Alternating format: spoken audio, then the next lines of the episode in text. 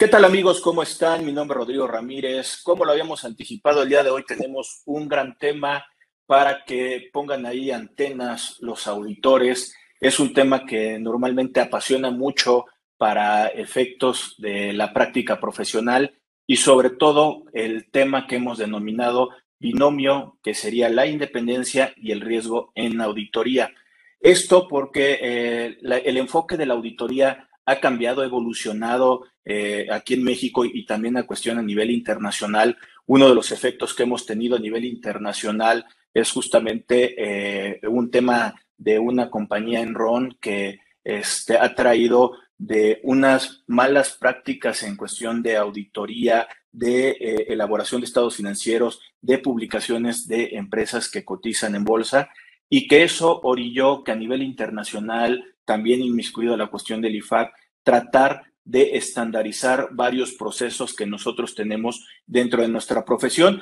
Toda esa evolución que hemos tenido aquí en México como esas normas de auditoría internacionales traducidas aquí en México, justamente hacen que el día de hoy tengamos sumamente importancia en este, este binomio que sería la independencia y los riesgos al momento de practicar una auditoría, la planeación y estas que conocemos como eh, inicial, intermedia y final.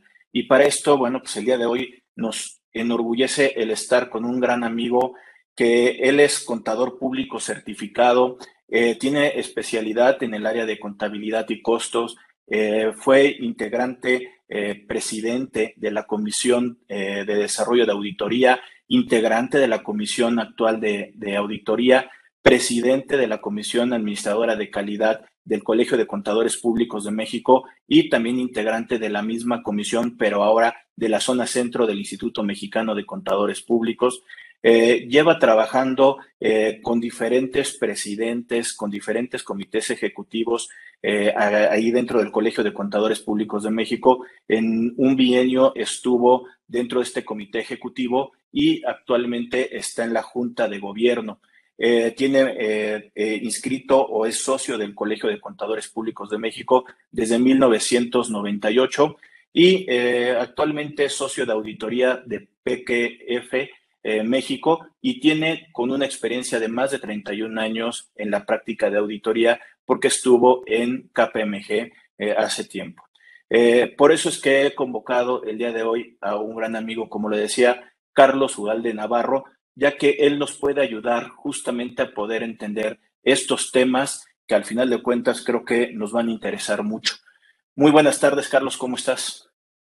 Rodrigo, muy buenas tardes y un gusto compartir contigo y con tu auditorio estos minutos para hablar de estos tres temas que tú lo has comentado, la verdad que son muy relevantes en el actuar día a día del contador público. Y digo, y digo tres porque aunque no vamos a platicar de ello, hay tres pilares fundamentales en el actuar del contador público que son la ética, el riesgo y obviamente la independencia.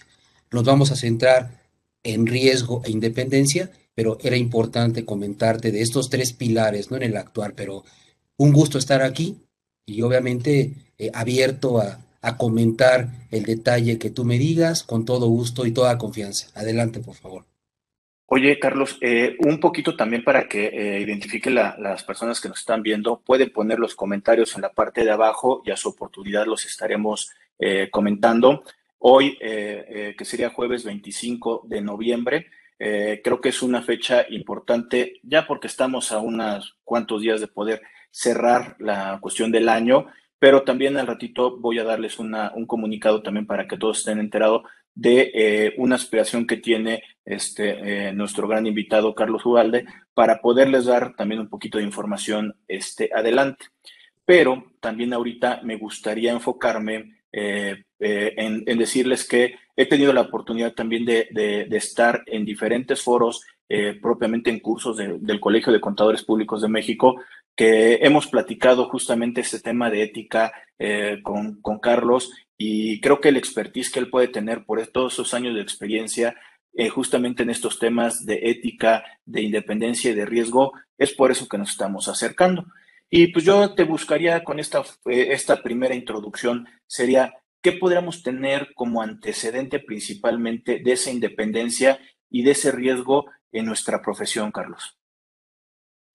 Fíjate, muy atinada tu pregunta, Rodrigo, y, me voy a enfocar a lo que tú también platicaste ya hace unos minutos. El tema Enron vino a cambiar, yo creo que la forma de hacer la auditoría, pero más allá de hacerla, de documentarla. Y parte de esto fundamentalmente viene precisamente con los temas ligados a independencia. Tan es así que además de, del tema como tal de Enron, pues desapareció a una gran firma que trajo como consecuencia un parteaguas en la profesión y en las grandes firmas, ¿no? Que hoy en día hay cuatro, pero había ocho. Entonces, unas por fusiones, pero particularmente caso Enron, pues trajo que consecuencia de que una gran firma internacional desapareciera, precisamente por haberse encontrado en violaciones con el término particularmente hablando de independencia. Entonces, ¿a dónde voy? A que hoy en día, antes, digamos que tenemos una profesión antes de Enron y después de Enron. Y esto vino combinado con la incorporación para los que nos dedicamos a la auditoría financiera a entrar a las grandes ligas. ¿Y qué le llamo yo entrar a las grandes ligas? Que dejamos el anterior libro que en México teníamos de normas de auditoría y entramos a las normas internacionales de auditoría que estas normas, obviamente, un tema vigilante que tienen como consecuencia es precisamente vigilar, además del riesgo de independencia, un aspecto clave fundamental que se llama evidencia de auditoría.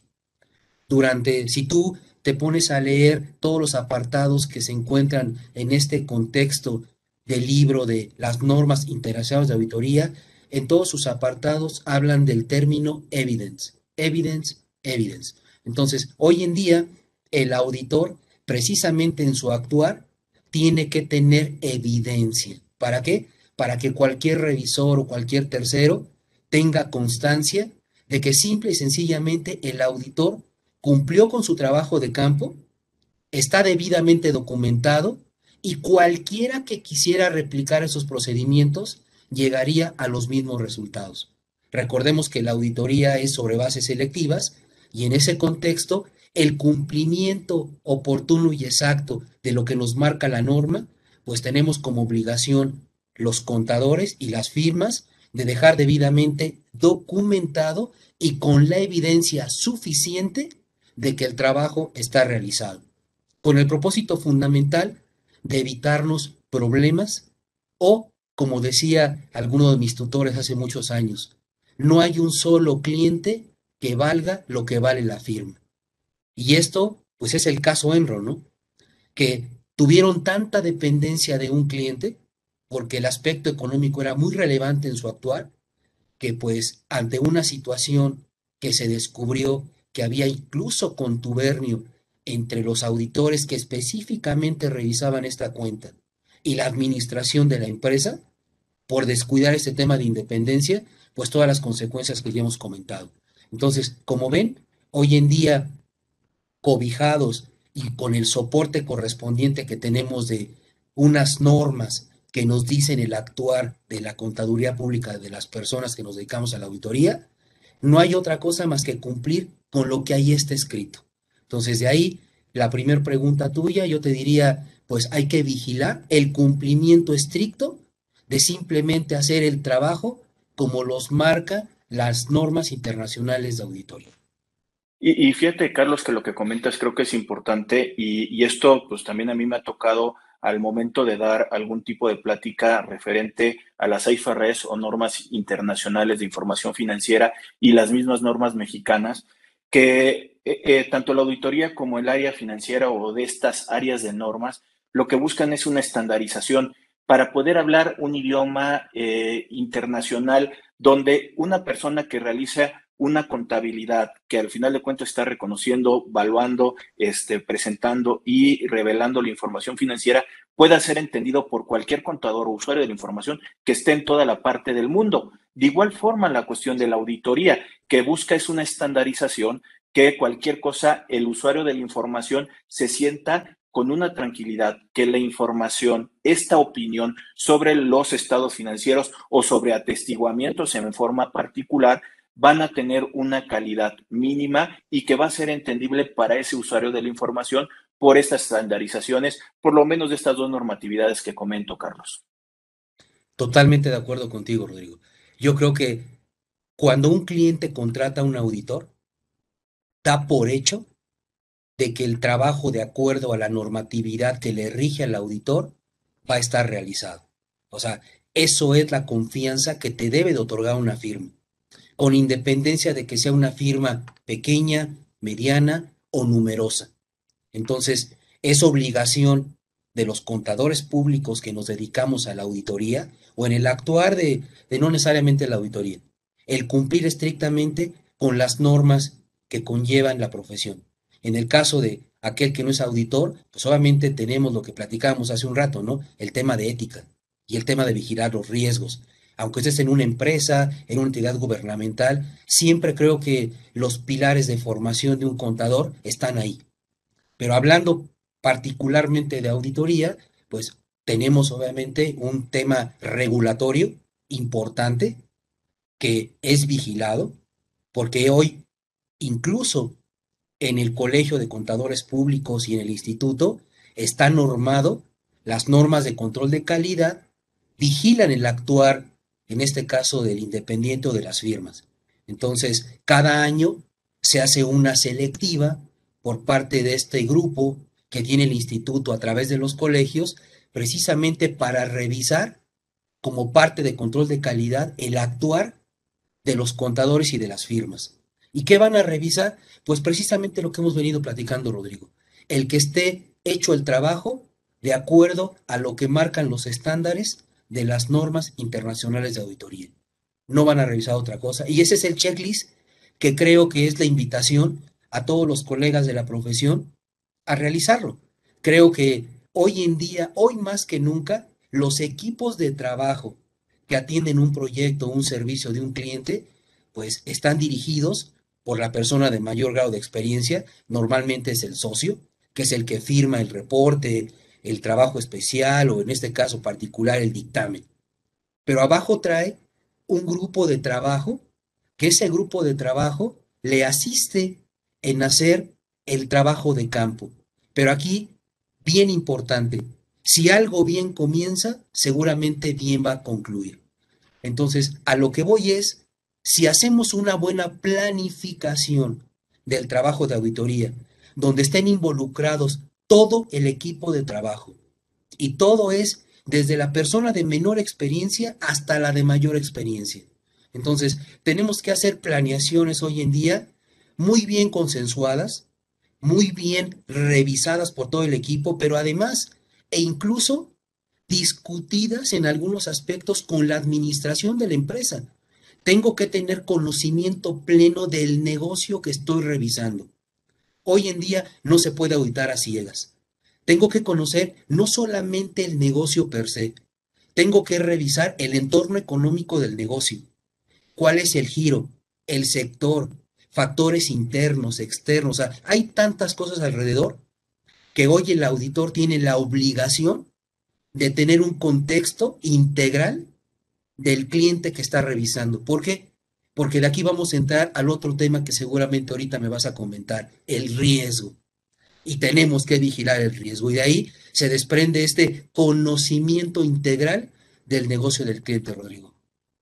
Y, fíjate, antes de entrar en la cuestión de riesgo, porque sí tengo por ahí algunas preguntas que normalmente eh, eh, nos hacemos al momento de hablar del riesgo, pero eh, primero es, bueno, el código de ética, la última versión, la doceava, que se modificó en enero del 2020, hay una nueva estructura de este código de ética. Si bien no, no forma parte como un postulado, como un, un valor de la cuestión de, del código de ética, sí tiene un apartado que es el apartado 4, 4A y 4B, que me habla justamente de la independencia para lo que serían los estados financieros, prestación de servicios y también para la cuestión de atestiguamiento. Adicional a esto, en las normas de auditoría tenemos también el concepto de normas para poder identificar esto justamente de la independencia. Carlos, la pregunta así muy puntual que podría hacer es, ¿qué podríamos entender como esa independencia para poder eh, ver este binomio como, como lo estamos planteando? Claro que sí, Rodrigo. Mira, mi personal punto de vista es lo que ha tratado la profesión, y hace rato lo comentaste, en esa unificación internacional, es no hacer otra cosa más que el auditor, hablando de auditoría, se dedique a lo que es especialista, a la auditoría. Es decir, si yo tengo una firma de auditoría y le vendo a mi cliente también servicios de contabilidad, o sea, ahí hay obviamente un choque de interés, ¿no? No puedo ser juez y parte. Servicios de consultoría, hay una línea muy delgada. Servicios de atestiguamiento o de revisiones especiales. Entonces, la norma me pide vigilar que no pase esa línea muy delgada para que no caiga yo en un tema de independencia. Y prácticamente, respondiendo puntualmente a tu pregunta, es, la independencia es algo tan, eh, tan sutil y tan difícil a veces de comprender que lo que tengo que cuestionarme como profesional contable es si lo que yo estoy realmente vendiendo al cliente y tengo otro servicio que particularmente está teniendo una interrelación con el cliente también, pues tengo que medir si realmente no existe una contraposición en los servicios y entonces también visualizar si no caigo en un tema de independencia. Y aquí vuelve otro tema también relevante, el monto de los ingresos que recibo de un cliente. Porque yo podría decir, oye, no, no tengo ningún problema, me dedico exclusivamente a la auditoría y le doy asesorías y todo va ligado con la auditoría. Se vuelve tan relevante para ti el ingreso que tienes de ese cliente que ya estás cruzando esa línea delgada. Entonces hay que vigilar en función a tu negocio qué tanto estoy obteniendo de ingresos de este cliente, ¿sí? ¿Qué tan dependiente soy de él? ¿Qué tan diversificada tengo mi cartera? Para entonces yo vigilar todos estos, eh, yo diría, banderas amarillas que me están diciendo, ojo, ojo, ojo, ¿no? Incluso en los servicios fiscales. Hay algunos que hoy más que nunca me pueden comprometer. Hay nuevas ya reglas que ya se aprobaron con la nueva miscelánea fiscal y obviamente ahí tenemos asuntos tan relevantes que si yo no aviso, no comunico o no digo, yo tengo un problema en mi actuar profesional como auditor. Y no nada más si le hago la auditoría fiscal o no. El hecho de hacer auditoría financiera me está de alguna forma también ligando a hacer algunas reportables al cliente de situaciones que yo estuviera mirando que están quizás en una línea también muy complicada, ya sea de interpretación fiscal o de alguna estrategia que esté utilizando la empresa para obviamente reducir su carga fiscal o hacer óptima, óptima su carga fiscal. ¿no? Entonces, es un concepto tan amplio, pero yo te diría es, es hacer un acto de reflexión en decir hasta dónde dependo de este cliente, qué servicios le presto y cómo miro yo ese servicio con mi cliente en el contexto de mi negocio y hasta dónde soy tan dependiente de él. Entonces, ah, yo te lo comentaré de esa manera.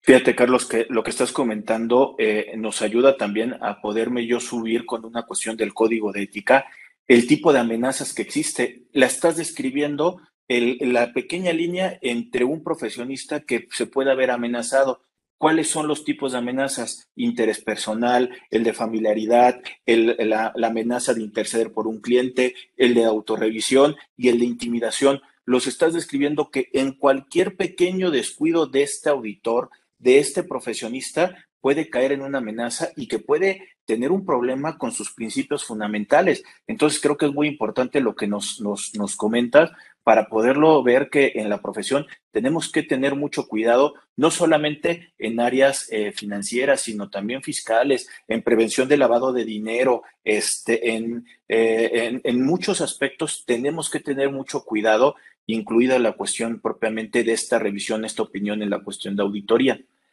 Y ahora sí, Carlos, te voy a, hacer esta, esta pregunta doble porque pensaría que tal vez se pueda contestar eh, eh, eh, en, una sola, en una sola respuesta. las auditorías se ha comentado que no es la finalidad de buscar fraudes o buscar la cuestión de errores.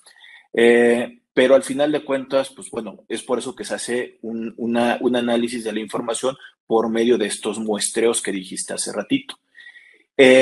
Seguirá siendo lo mismo ahorita con el enfoque basado en riesgos que ahorita este, tenemos como una cuestión de auditoría y la complemento con esto es el riesgo que se conoce de la auditoría con, enfocada a la cuestión de riesgo, ¿el riesgo es para el auditor o el riesgo es para los entes económicos que se están revisando? Excelente pregunta, Rodrigo. Y nos podríamos estar cinco horas platicando de este tema, pero voy a tratar de hacerlo muy sencillo. Mira, y por eso al principio comentaba, no puedo desligar estos tres, estas tres torres que yo he llamado, riesgo, ética e independencia. Porque como tú ya lo, lo volviste a reiterar, están ligados totalmente. Pero me voy a tu primer pregunta. Efectivamente, la auditoría, y así está conceptualizada en nuestras normas, no es el objetivo descubrir fraudes. Sin embargo, y viene siempre o el depende, tú tienes como obligación cumplir al 100% con lo que te manda la norma. Y la norma tiene un apartado muy específico que habla de evaluación de fraude. ¿Qué quiere decir? El auditor está obligado a documentar, y vuelvo otra vez al tema documentación y evidencia.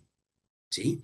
Tiene la obligación de documentar adecuadamente el que hizo trabajo enfocado precisamente a fraude. Y entonces tú me dirías, Carlos, ¿y a dónde puedo obtener esa documentación ligada a fraude? Y vuelvo a mi comentario anterior. Tengo que conocer a mi cliente. Y conocer a mi cliente no es que me manden por email o por información, eh, carpetas, lo que tú quieras, y me ponga a leer la historia del cliente. No, tengo que estar en, en constante interacción con el cliente y por eso hablaba del equipo de trabajo asignado. Es el rol y el papel de los que tienen mayor experiencia, tienen que platicar con la alta gerencia de la empresa. ¿Sí? Entonces, ¿por qué? Porque son los que conocen, saben y les llega información precisamente de estos temas. Y entonces con la alta gerencia la pregunta es abierta y directa. ¿Has tenido fraudes en el año? ¿O has tenido amenazas de fraude? ¿O te han reportado por una línea eh, a lo mejor de eh, este, incógnita o un reporte de buzón que, que, se está, que algo está pasando en la organización? O sea, ahí es donde tenemos que tocar la puerta. Y si hablamos de una estructura como debiera estar conformada una empresa con gobierno corporativo, pues la primera puerta es comité de auditoría. ¿Qué te han reportado?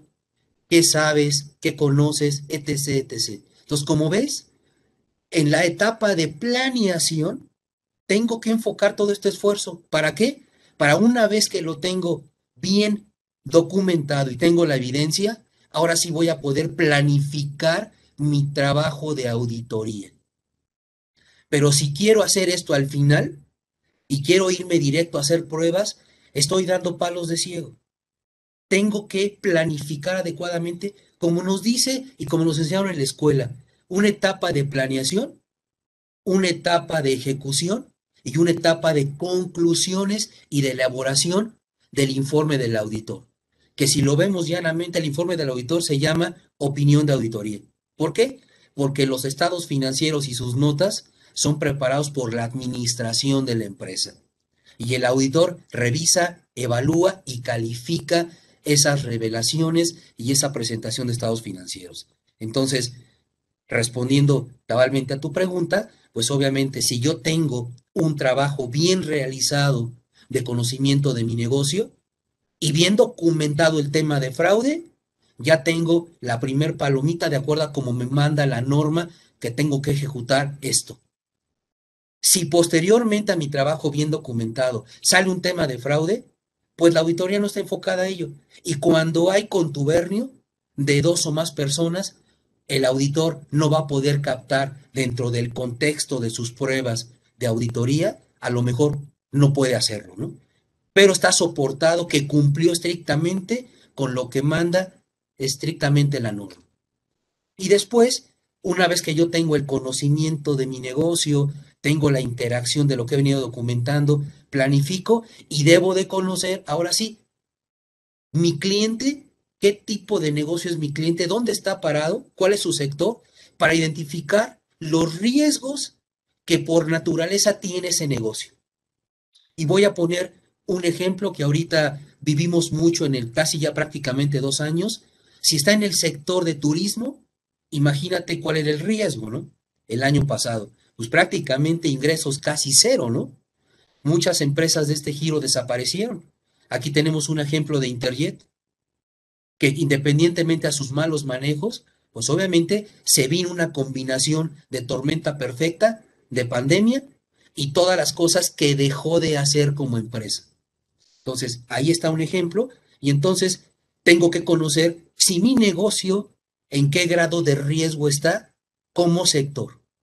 Y después ya viene la parte interna de saber, dependiendo de dónde está parado ese negocio, a dónde están los riesgos de ese negocio, ¿no?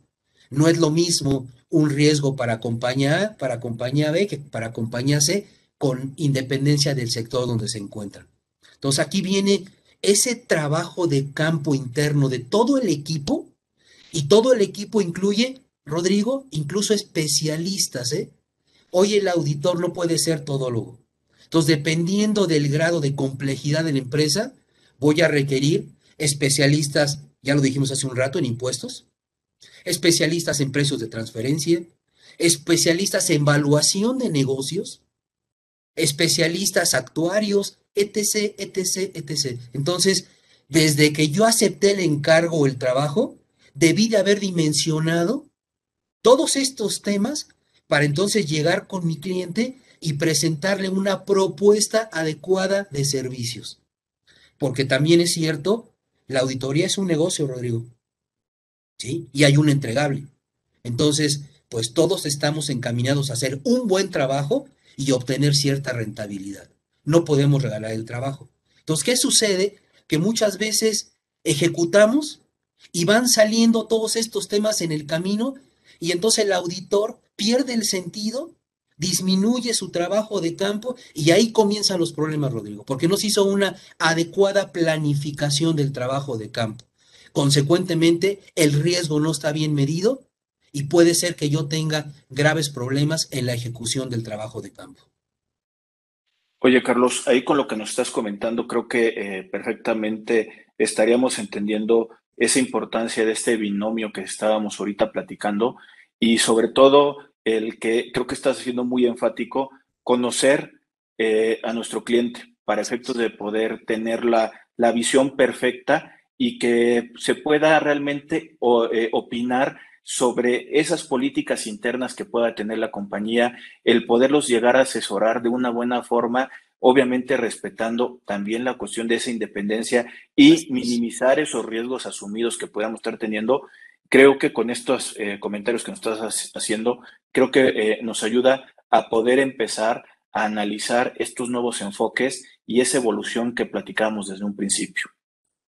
Sin duda alguna, Rodrigo. Yo creo que este binomio, como bien lo comentas, es fundamental. Incluir desde luego lo que hemos platicado, ética va ligado, ya lo damos por hecho, pero aquí la invitación es, hoy en día no nos podemos dar el lujo de que el responsable de la auditoría mande al equipo a hacer lo que hizo el año pasado, aunque lo haya hecho bien, ¿eh? porque ya es otro tiempo, otro negocio. Hoy, hoy ya es otro negocio de pasado un año. Puede seguir haciendo lo mismo, pero el negocio ya tuvo un año diferente y pasaron muchas cosas. Hay que documentarlas y estar seguro que el trabajo que estoy enfocando es el correcto y que cubre el riesgo de auditoría. A tu tercer pregunta que hacías, hoy, ¿el riesgo cómo lo debo de enfocar? Yo te diría que en ambos sentidos. Obviamente, desde el punto de vista de auditoría, yo tengo que vigilar que estoy cubierto, que hice mi trabajo pero ese estado financiero probablemente vaya a un tercero. Imagínate una compra, ¿no? En una adquisición, un proceso de adquisición, quien recibe el financiero y que eventualmente pudiera decir que el auditor no hizo bien su trabajo en los inventarios, en la cartera, pues ahí ya estamos hablando de otra palabra que se llama, suena muy ruda, pero se llama negligencia, ¿no? Entonces, ahí efectivamente hay un riesgo hacia afuera, pero primordialmente basado en auditoría y en normas, el punto, el punto de inflexión relevante es cubrir el riesgo de la auditoría. De propiamente de, este especialista y profesionista en esta, en esta materia.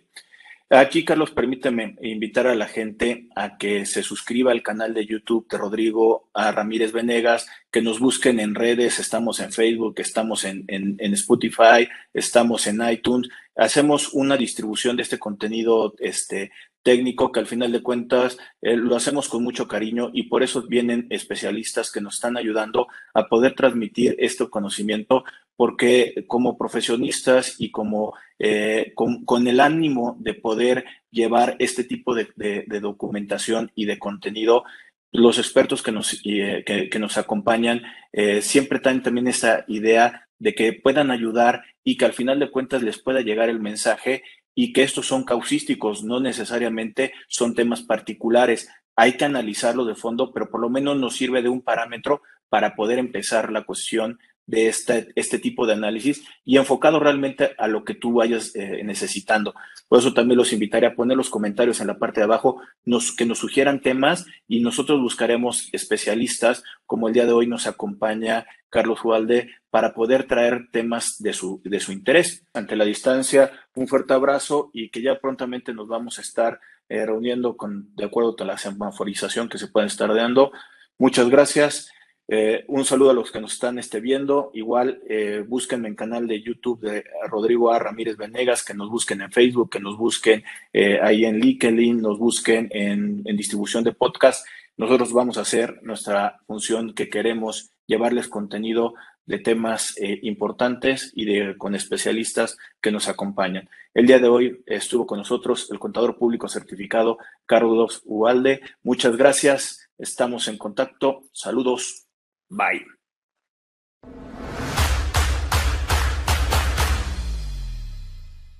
Si llegaste hasta aquí, te pedimos que te suscribas al canal de, de, YouTube de Rodrigo Ramírez Venegas y también que nos apoyes dándole like a la página de Facebook.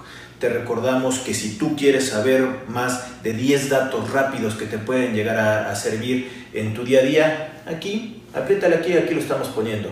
Y también te sugerimos que le puedas dar a like a esta lista, que lo que te va a ayudar es a darte contenido de las entrevistas que estamos realizando a través del canal. Suscríbete.